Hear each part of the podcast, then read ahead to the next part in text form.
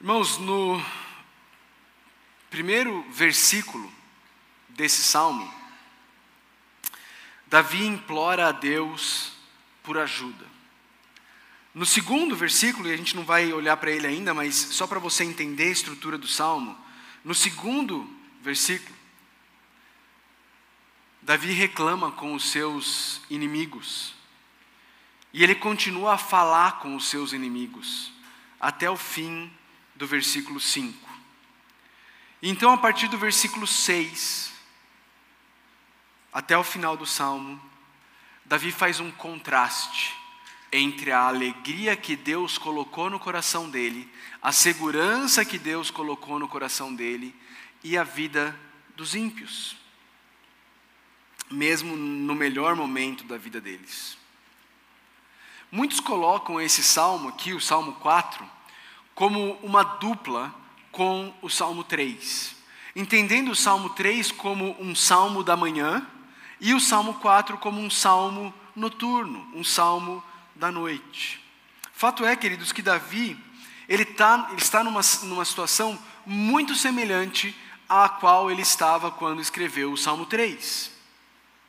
Davi está sendo perseguido, está sofrendo com a maledicência e a mentira, e ele está em busca de socorro da parte de Deus. Essa é a realidade de Davi ah, neste salmo que está diante de nós.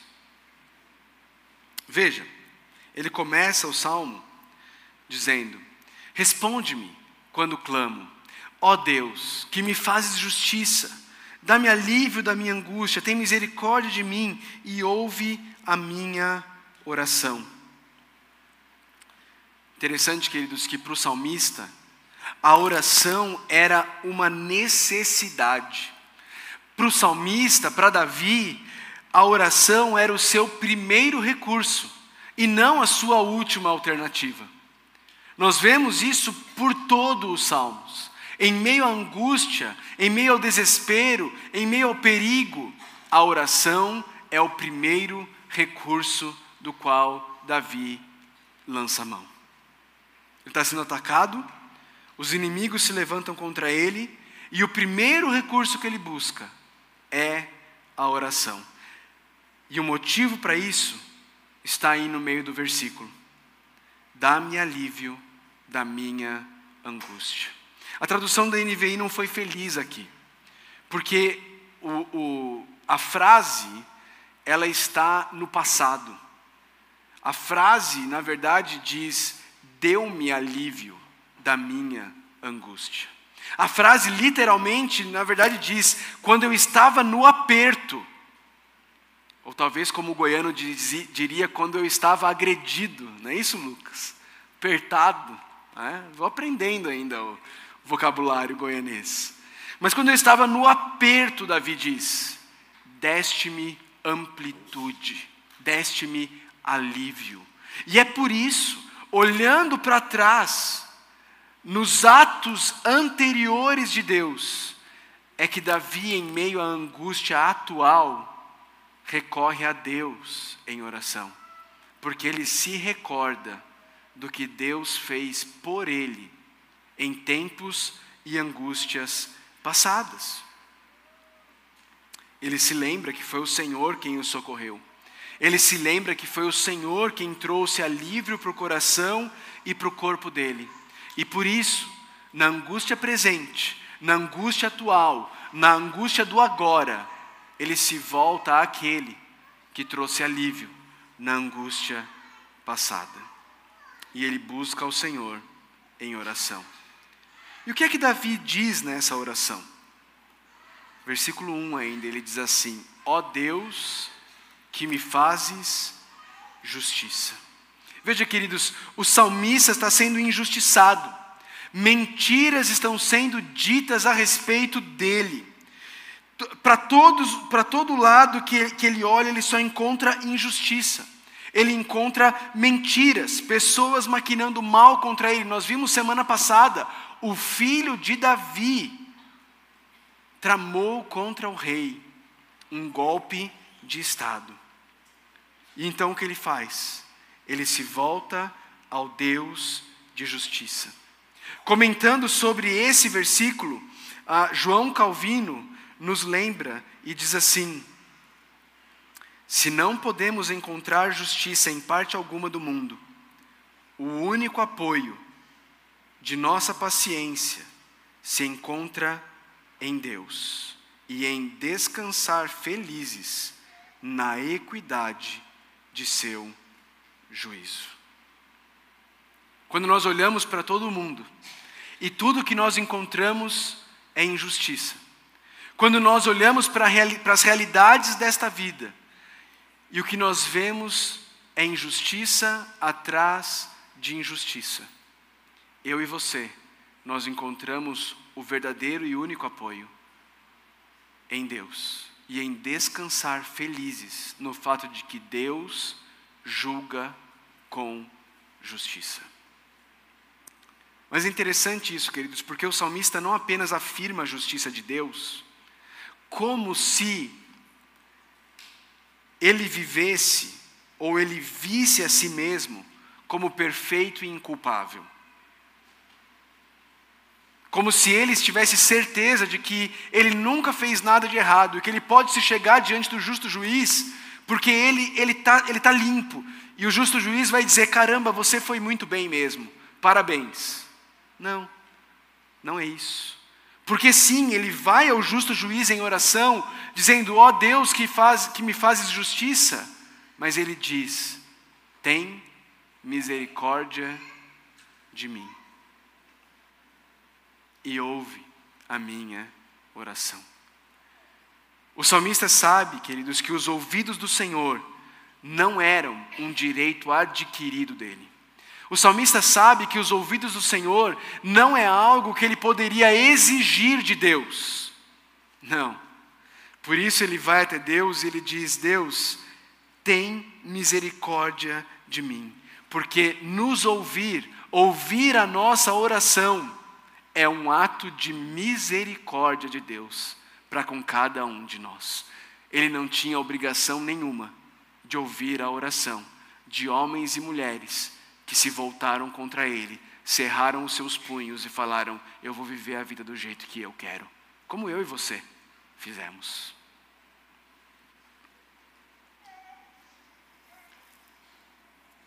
Mas o salmista sabe que apesar dos nossos pecados, Deus ouve aqueles que se chegam a Ele em humildade, clamando por misericórdia.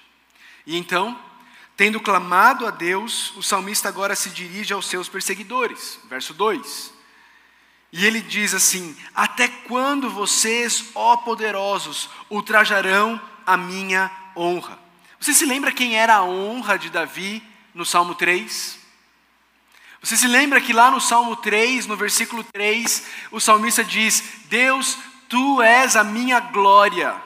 Essa palavrinha glória e honra traduzem a mesma palavrinha na língua hebraica, são a mesma palavra. Davi está dizendo que os salmistas, oh, desculpa, que os inimigos, eles estão ultrajando a quem? É a Davi?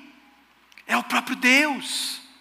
Porque Deus é a honra de Davi, Deus é a glória de Davi, e os salmistas estão ultrajando, os inimigos estão ultrajando a honra de Davi. Quando eles atacam Davi, eles estão atacando o próprio Deus. Veja, queridos, os inimigos do povo de Deus nunca têm o povo de Deus como alvo final. O alvo deles sempre é o Deus desse povo. O alvo dele sempre é o Deus que arroga para si exclusividade. Veja, os ímpios não têm problema nenhum com deuses, desde que sejam deuses plurais, que não arroguem para si exclusividade. Desde que nenhum desses deuses se levante e diga: Eu sou o único Deus verdadeiro. Quando isso acontece, as nações se agitam e os inimigos do Senhor se levantam. Não contra o povo, em última análise, mas contra o Deus desse povo. O Deus desse povo. E a pergunta de Davi a eles é: Até quando estarão amando ilusões e buscando mentiras? João Crisóstomo, ele foi arcebispo de Constantinopla.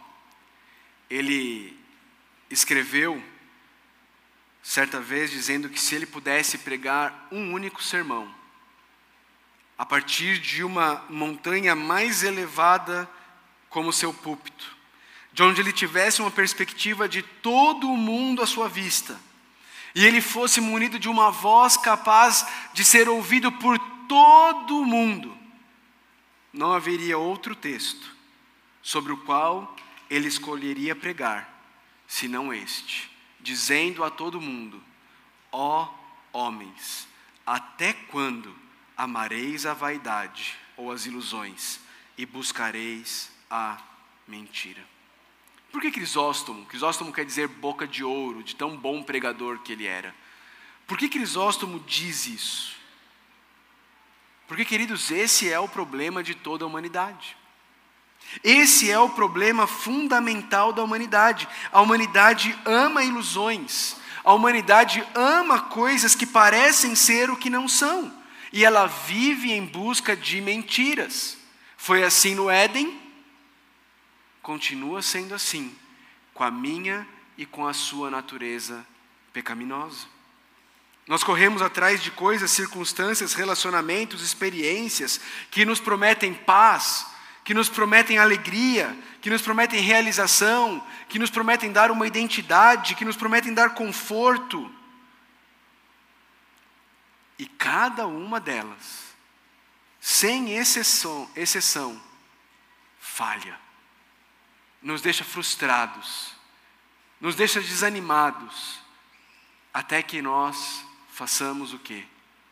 Achemos uma outra e como se vivêssemos num eterno cassino, colocássemos, colocamos de novo todas as nossas fichas em algum outro aspecto da natureza criada, esperando que aquilo seja capaz de satisfazer a nossa alma. E vez após vez, voltamos quebrados, frustrados e decepcionados. Ficamos desiludidos mas continuamos a agir como viciados, amando as ilusões e buscando mentiras, sempre achando que essa próxima coisa agora vai ser capaz de trazer aquilo que as nossas almas tanto anseiam. A pergunta do salmista é: até quando? Até quando? Ele continua e ele, ele exorta o povo dizendo: saibam que o Senhor escolheu o piedoso, o Senhor ouvirá quando eu o invocar. Deus escolheu, é interessante essa palavrinha piedoso. A gente tá, nós estamos familiarizados com aquela palavrinha hesed, não é? O amor leal de Deus. Essa palavrinha o piedoso, ela é a tradução de uma expressão que ficaria literalmente assim: aquele que vive do amor leal de Deus. Aquele cujo amor leal de Deus é o combustível do seu viver. Esse é o piedoso, aqui no Salmo de número 4. E o salmista está dizendo: olha, Deus o escolheu, e por causa da escolha de Deus, Davi diz: Ele me ouvirá.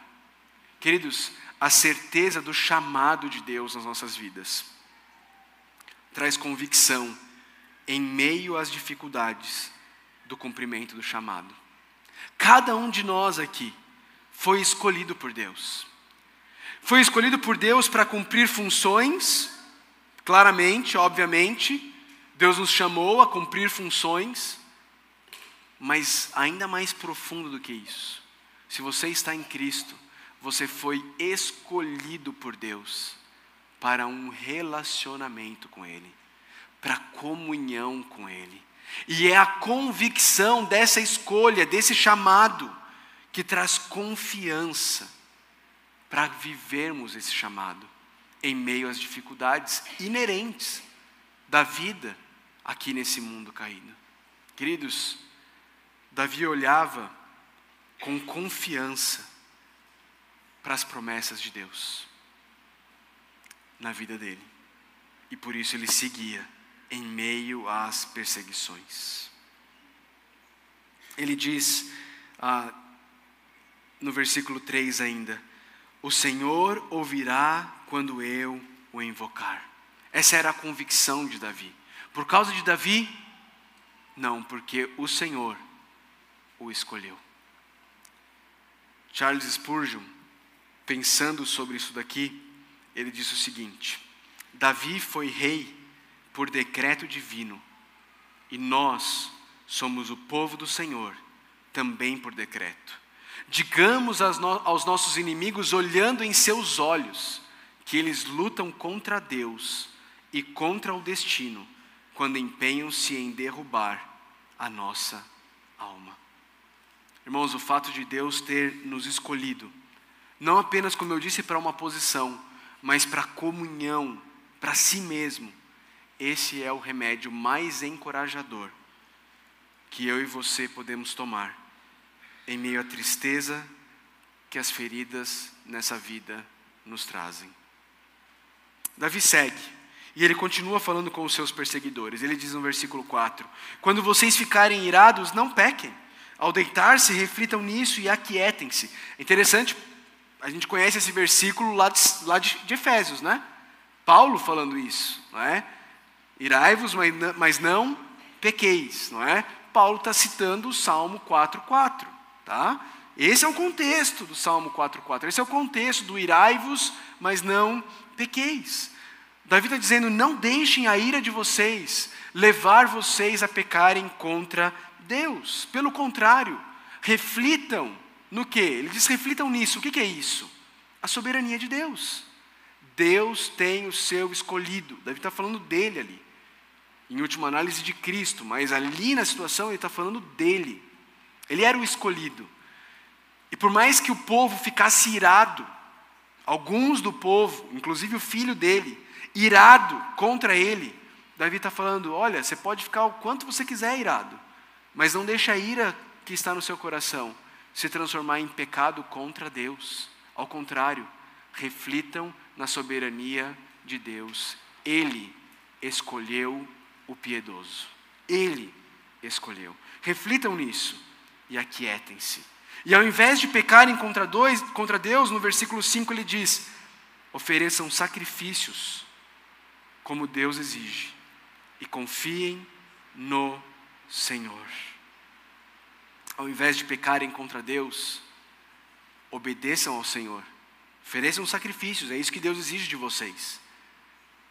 Mas façam isso em fé, não como algo mecânico, não apenas como uma obrigação, mas ofereçam os sacrifícios. Davi está falando ao povo de Israel, em fé confiando no Senhor.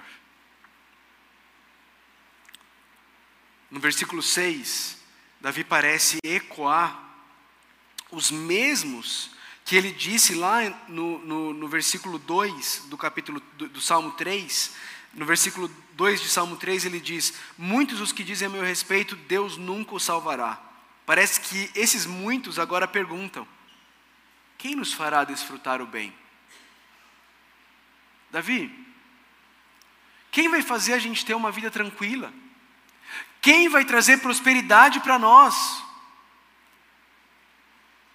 Quem vai satisfazer os nossos desejos? E é interessante que Davi responde, irmãos. Mas ele não responde pedindo a Deus por bênçãos desta vida. Ele não responde pedindo a Deus por mais bênçãos vindas da parte de Deus. Ele responde pedindo a Deus por mais Deus na vida do povo. Ele responde orando a oração de número 6. Faz resplandecer sobre nós a luz do teu rosto. Se revela a nós, Deus. Faz-nos conhecer mais e mais do Senhor. Ele pede mais do próprio Deus. Como o puritano W.M. Secker disse, Deus e tudo o que ele criou não é mais do que Deus sem tudo o que ele fez. Reflita nessa frase. Deus e tudo o que ele criou não é mais do que Deus sem tudo o que ele fez. Ele, Deus, é suficiente em si mesmo, sem a criatura, mas a criatura não é nada sem ele.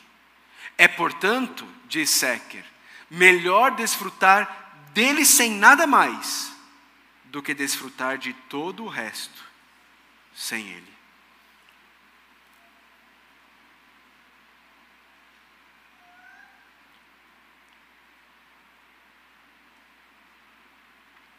E é exatamente esse testemunho que Davi traz no versículo 7.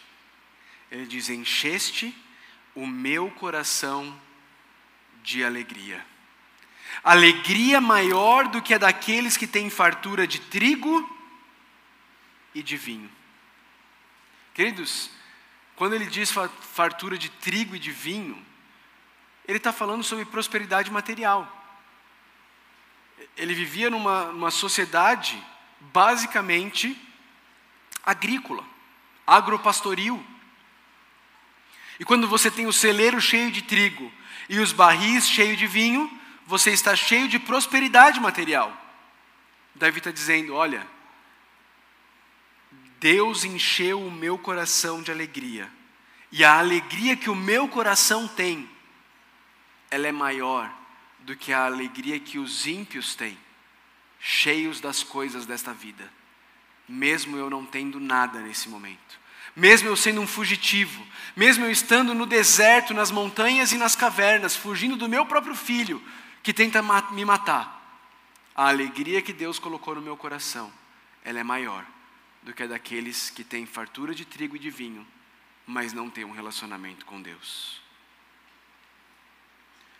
Um outro puritano chamado Thomas Brooks, ele diz assim: Que loucura e insensatez é o fato de que os favoritos do céu possam invejar os homens do mundo, que, na melhor das hipóteses, apenas se alimentam dos restos que caem da mesa do Senhor.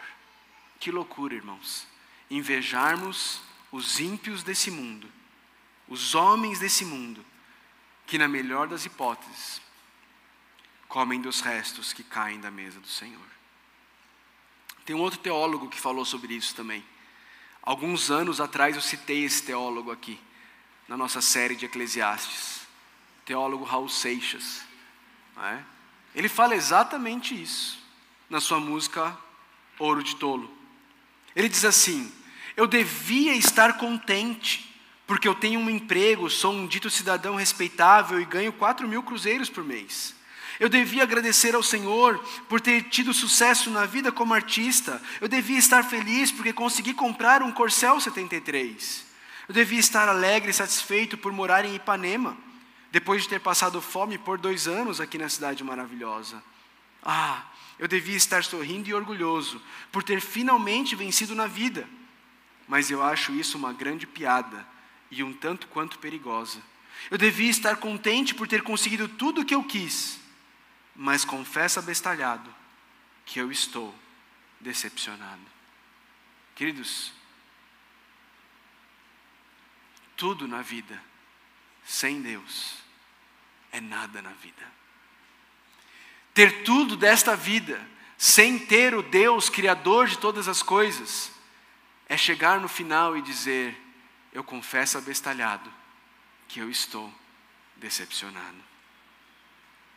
Davi então termina o seu salmo no versículo 8, dizendo: Em paz me deito e logo adormeço, pois só tu, Senhor, me fazes viver em segurança. Irmãos, Davi reconhece aqui que a segurança que ele encontrava no Senhor é o que tornava possível que ele se deitasse e que ele adormecesse em paz. Essa palavrinha hebraica que, que reflete algo muito completo, né? o shalom de Deus, essa, essa completude de Deus, esse descanso em Deus. Mesmo cercado, mesmo pressionado, mesmo foragido, mesmo traído, Davi deitava e logo adormecia, porque a segurança dele não estava no palácio em Jerusalém, não estava no exército real, não estava no arqueiro que ele deixou em Jerusalém, não estava no conselheiro mais próximo dele que o traiu e ficou junto com seu filho. A segurança dele vinha do Senhor. É o Senhor que o fazia viver em segurança, mesmo em face da morte. Tem um livro muito interessante chamado Livro dos Mártires, que conta diversas histórias de cristãos que foram martirizados pela sua fé. Um desses martírios ficou conhecido como os Mártires de Oxford. Aconteceu em 1555, na Inglaterra. Ali, três homens foram queimados vivos pela fé deles na palavra de Deus e no Deus da palavra. Na noite anterior ao martírio, o irmão de um desses homens, o irmão de Nicholas Ridley, foi até ele e se propôs a passar a noite com ele. E Ridley respondeu para ele: Meu irmão, não fique aqui. Eu pretendo deitar e dormir mais calmamente do que em qualquer outra noite da minha vida. Isso nos parece estranho, irmãos. E talvez nos parece estranho essa paz e tranquilidade diante da certeza da morte na manhã seguinte, morte por martírio, queimado vivo. Talvez nós estranhemos isso porque temos tido um relacionamento raso demais com o nosso Deus. Talvez nós estranhemos isso porque estejamos apegados demais às, à criação de Deus, muito mais do que ao Criador de todas as coisas. Talvez nós estranhemos isso porque temos vivido uma vida achando, pensando, supondo, iludidos de que são as coisas desta vida que nos fazem viver em segurança. Seu emprego, sua família, a sua casa, a sua carreira, o seu concurso, a sua arma, seu sistema de alarmes, a sua saúde, a sua força, Mas quando eu e você olhamos para Davi, olhamos para a palavra de Deus e somos lembrados de que é o Senhor que nos faz viver em segurança. Então nós podemos começar a experimentar esse tipo de paz, onde nós nos deitamos e logo adormecemos porque cremos profundamente e firmemente que a nossa segurança não vem de nada da criação, mas vem do Criador, que é bendito eternamente. Vamos algumas aplicações para nós diante desse texto do Salmo 4. No começo do texto a gente vê Davi lançando mão da primeira arma dele, a oração, porque ele se lembra de um momento de angústia em que Deus trouxe alívio. Você consegue se lembrar de momentos de angústia, onde o Senhor trouxe socorro, onde o Senhor trouxe alívio, de forma que esses momentos possam nutrir a sua alma, para que nos momentos presentes de angústia, você busque o Senhor em oração como a primeira ferramenta, a primeira arma que você dispõe diante da angústia. Você se lembra desses momentos? Traga à sua mente situações do teu viver em que você estava angustiado, preocupado, e Deus graciosamente, misericordiosamente, trouxe alívio no teu viver. Lembre-se deles. Anote esses momentos. Guarde esses momentos no seu coração, para que eles fortaleçam a tua alma nos próximos momentos de angústia, que certamente nos sobrevirão. Uma outra pergunta para nós: oração, irmãos. A oração em nossas vidas tem sido o primeiro recurso ou tem sido a última alternativa? Em meio às angústias, dificuldades deste mundo caído, nós buscamos tomar as rédeas das nossas vidas nas nossas mãos, nós tentamos controlar todas as coisas e circunstâncias, ou nossa primeira atitude é de buscarmos aquele que de fato está no controle de todas as coisas. Como nós lemos no Salmo 103, no início da noite, que o Senhor reina no seu trono nos céus. Nós vamos ao, ao trono dos céus, por meio do nosso sumo sacerdote Jesus Cristo, nós adentramos confiantes, certos de que receberemos graça e misericórdia para o tempo de necessidade. Ou nós vivemos como se Deus não existisse, cantando a musiquinha da Globo, depende de nós. Talvez você não cante, mas talvez a forma como a gente vive, nós estejamos vivendo como se dependesse de nós. Terceira pergunta: Quais promessas de Deus você tem guardado no seu coração para te encorajar no momento de dificuldade? No momento, no momento da pressão, no momento da angústia, Davi se lembrou que foi o Senhor quem escolheu o piedoso. E por isso, ele ouviria quando Davi clamasse. Quais promessas de Deus você tem guardado no seu coração para os momentos de angústia, para os momentos de dificuldade e de dor?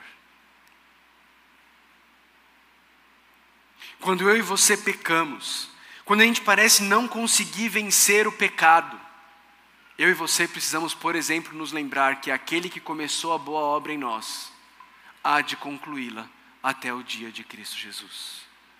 Isso nos traz esperança, irmãos.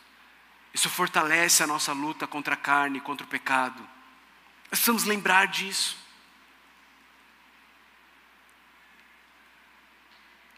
Nos momentos de dor física, quando nos deparamos com a morte, quando nos depara, deparamos com a doença, quando coisas dolorosas e difíceis nos acontecem, nós precisamos lembrar que aquele que não poupou o seu próprio filho, antes o entregou por nós, como não nos dará juntamente com ele e de graça todas as coisas?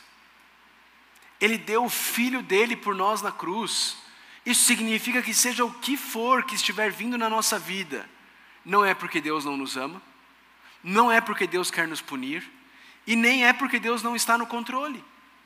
Então eu e você podemos descansar, em paz nos deitarmos e logo adormecemos, porque é dele que vem a nossa segurança. Última aplicação para nós. Irmãos, de uma maneira muito maior e mais profunda do que Davi, Jesus foi injustiçado. Deus não deu alívio à angústia de Davi, ou de Jesus, desculpa. E é exatamente por isso que eu e você podemos viver em segurança, porque eu e você sabemos que Deus derramará sobre nós misericórdia e nos dará alívio e nos ouvirá quando o invocarmos. Por méritos nossos? Não, porque toda ira, toda justa ira que Deus tinha para derramar, Ele já derramou sobre o seu próprio Filho. E agora, para aqueles que estão em Cristo, nós podemos ter convicção de que o que Deus tem para nós é misericórdia seus ouvidos estão abertos. Ele nos ouve quando nós o invocamos. Se isso não trouxer paz para o seu coração, irmão, eu não sei o que mais pode trazer. essa é a melhor de todas as notícias. O Criador dos céus e da terra, porque derramou ira sobre o próprio Filho dele, agora está pronto a derramar graça e misericórdia, com ouvidos abertos, para ouvi-lo, invocando o nome dele e clamando por isso. Vamos orar? Senhor Deus, nós queremos colocar diante do Senhor, Pai, as nossas vidas. Nós queremos pedir por graça e misericórdia da parte do Senhor, Deus. É o que nós precisamos de Ti. E é o que nós sabemos que o Senhor tem para nós. Porque a tua ira já foi satisfeita no teu próprio filho. Obrigado, Senhor. O Senhor fez justiça, punindo o único inocente que já existiu. Para que agora, de maneira justa e graciosa e misericordiosa, o Senhor possa não nos tratar de acordo com os nossos pecados. Obrigado, Senhor. Muito obrigado pela tua graça, pela tua misericórdia, Senhor. Pai, nos ajuda, Senhor, a não vivermos essa vida correndo atrás de ilusões e buscando mentiras, mas nos ajuda, Deus.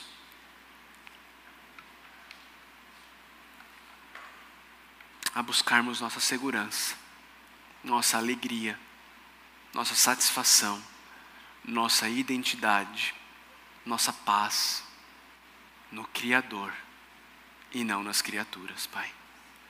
Por favor, Deus, nós chamamos tanto. Nos ajuda, Senhor, a amar o Senhor cada vez mais. Em nome de Cristo que nós oramos. Amém.